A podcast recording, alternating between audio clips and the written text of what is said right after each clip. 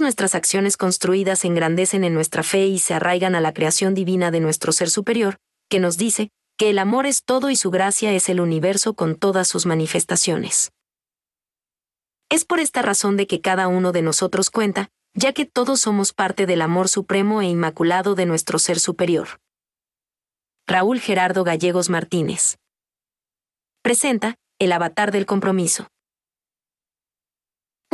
Historia muy especial que habla sobre la vida de un doudo, un doudo, el pájaro que no podía volar, vivía a las orillas de un río, era alimentado por una mujer que ordeñaba vacas y cabras, le regalaba leche a los niños y a las personas más desprovistas. El Doudou le había concedido un decreto a la buena mujer, diciéndole de la siguiente manera, puedes ir a través del océano, puedes hacerlo y jamás te pasará nada. Cierto día en que la señora iba a cruzar el río para llevar la leche al Doudou llovió torrencialmente. Las aguas del río se desbordaron, no había manera de pasar en una barca y salvar a la señora.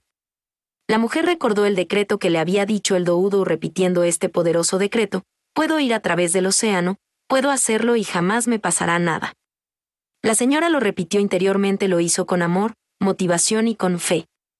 Pasó algo increíble, comenzó a caminar sobre el agua, llegó a la orilla en donde estaba su doudo amigo. ¿Cómo has podido llegar hasta aquí si el río se había desbordado? Le preguntó sorprendido su plumífero amigo, puse en práctica el decreto que aprendí de ti, puedo.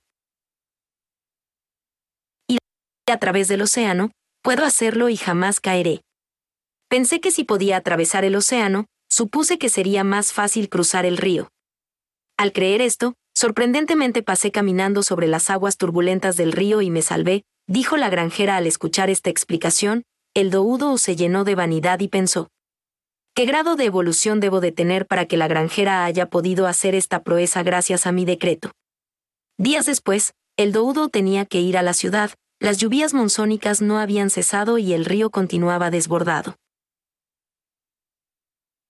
Él pensó que no había ningún problema, ya que si el decreto funcionó con la granjera, como no iba a funcionar con él. Empezó a repetir el decreto de forma irresponsable y se lanzó a las aguas del río.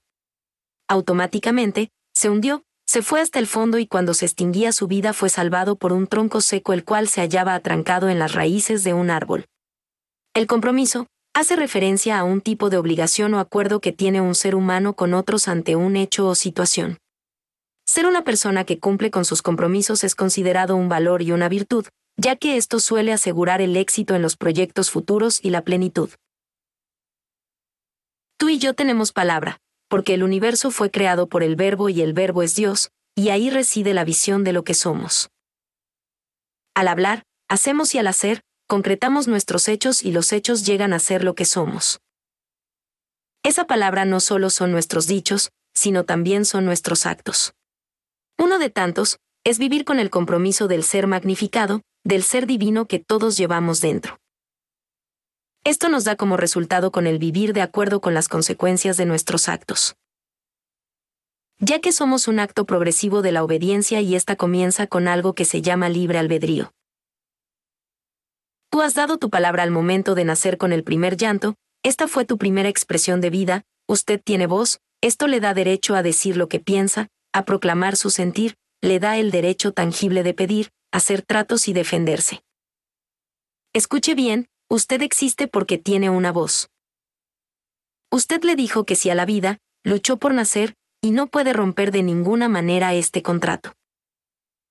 El cual está marcado con letras de oro en el libro de la vida. Llegue a un acuerdo consigo mismo y recobre su voluntad al aprender a cerrar círculos, ataduras, compromisos que no lo dejan avanzar. Ya que el cosmos y las personas han dejado de creer en nosotros.